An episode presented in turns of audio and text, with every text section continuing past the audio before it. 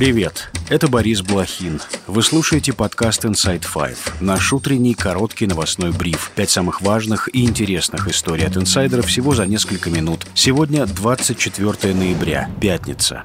История первая. В Мурманской области введен режим повышенной готовности из-за потока мигрантов, желающих попасть в Финляндию. Власти региона ожидают резкого роста числа иностранцев из-за решения Хельсинки закрыть все пункты пропуска, кроме одного. На КПП «Салла» со стороны России очередь из беженцев увеличилась до 400 человек, сообщают местные чиновники. Глава Мурманской области Андрей Чибис назвал ситуацию на этом переходе гуманитарным кризисом. Финляндия закрывает 8 из 9 пунктов на границе с Россией. Работу продолжит самый труднодоступный для россиян Рая Йосипи в Мурманской области. Причина закрытия КПП – резкий рост количества просителей убежища из стран Ближнего Востока и Африки, которые пытаются добраться до Финляндии из России без необходимых документов. В Хельсинки заявляют, что россияне пропускают беженцев вопреки отсутствию виз. Кремль утверждает, что пограничники пропускают только тех, кто имеет на это право. История вторая. В Ирландии вспыхнули массовые протесты против миграционной политики властей.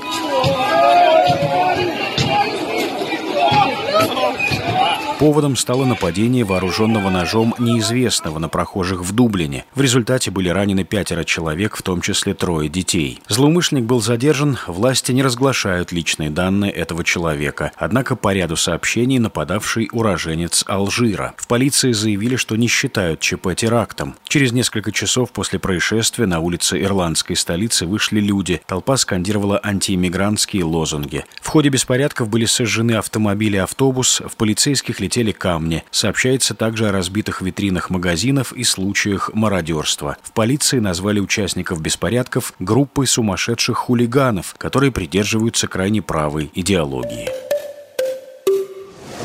История третья. Министр обороны Израиля Йоав Галланд назвал временное перемирие с Хамас короткой передышкой, после которой интенсивные боевые действия возобновятся. По его словам, военная операция продлится еще как минимум два месяца, цитируют израильские СМИ заявление министра, сделанное во время встречи с военными. Галланд также подчеркнул, что продолжение боевых действий необходимо для освобождения заложников, которых, как считает министр, Хамас не отпустит, если Израиль не будет оказывать давление на группировку группировку. Перемирие в секторе Газа, о котором в ходе непрямых переговоров договорились Израиль и Хамас, начнет действовать утром в пятницу. Об этом заявили в МИДе Катара. Эта страна сыграла роль одного из посредников на переговорах. Освобождение заложников начнется вечером в пятницу. Тогда будут отпущены 13 человек. По меньшей мере 50 похищенных боевиками людей будут освобождены в течение четырех дней, на которые придется пауза в боевых действиях. Ожидается, что в качестве ответной меры израильские власти освободят из тюрем часть палестинцев. В ходе нападений боевиков Хамас на Израиль 7 октября были убиты более 1200 израильтян. Подавляющее большинство из них – мирные жители. Около 240 человек оказались в заложниках. Подконтрольный Хамас Минздрав Газа утверждает, что в ходе ответной операции израильской армии в секторе погибли более 14 тысяч человек. Независимых подтверждений этим данным нет. Сейчас Израиль контролирует часть северного района Газы, включая ряд кварталов города и морское побережье. Yeah.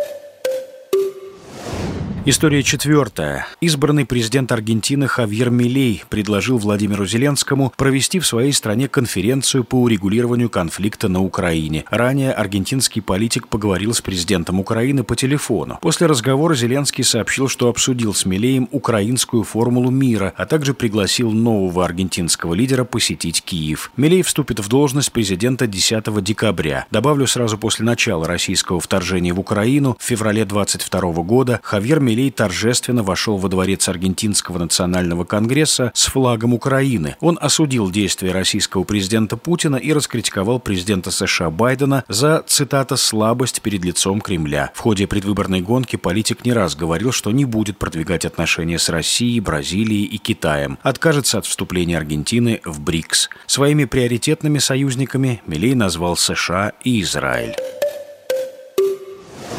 История пятая. На парламентских выборах в Нидерландах победила ультраправая партия «Свободы». Она получила 37 из 150 мест в Нижней палате парламента, что намного больше, чем любая другая политическая сила. Лидер крайне правых Герт Вилдерс баллотировался с антиисламской и антииммиграционной риторикой. Политик выступает за выход Нидерландов из Евросоюза. В прошлом он хвалил Владимира Путина, однако после российского вторжения в Украину дистанцировался от Кремля. В вопросе поддержки Киева, как пишет пишет «Гардиан», Вилдерс занимает умеренную позицию. Досрочные парламентские выборы были назначены в Нидерландах после того, как летом премьер Марк Рютте объявил об отставке из-за миграционного кризиса. Теперь Вилдерс претендует на пост премьер-министра как лидер партии, выигравший большинство мест в парламенте. Но для того, чтобы занять эту должность, ему нужно убедить представителей других партий объединиться с ним в коалицию. Впрочем, ни правоцентристы, ни левые политики вступать в союз с Вилдерсом пока не хотят.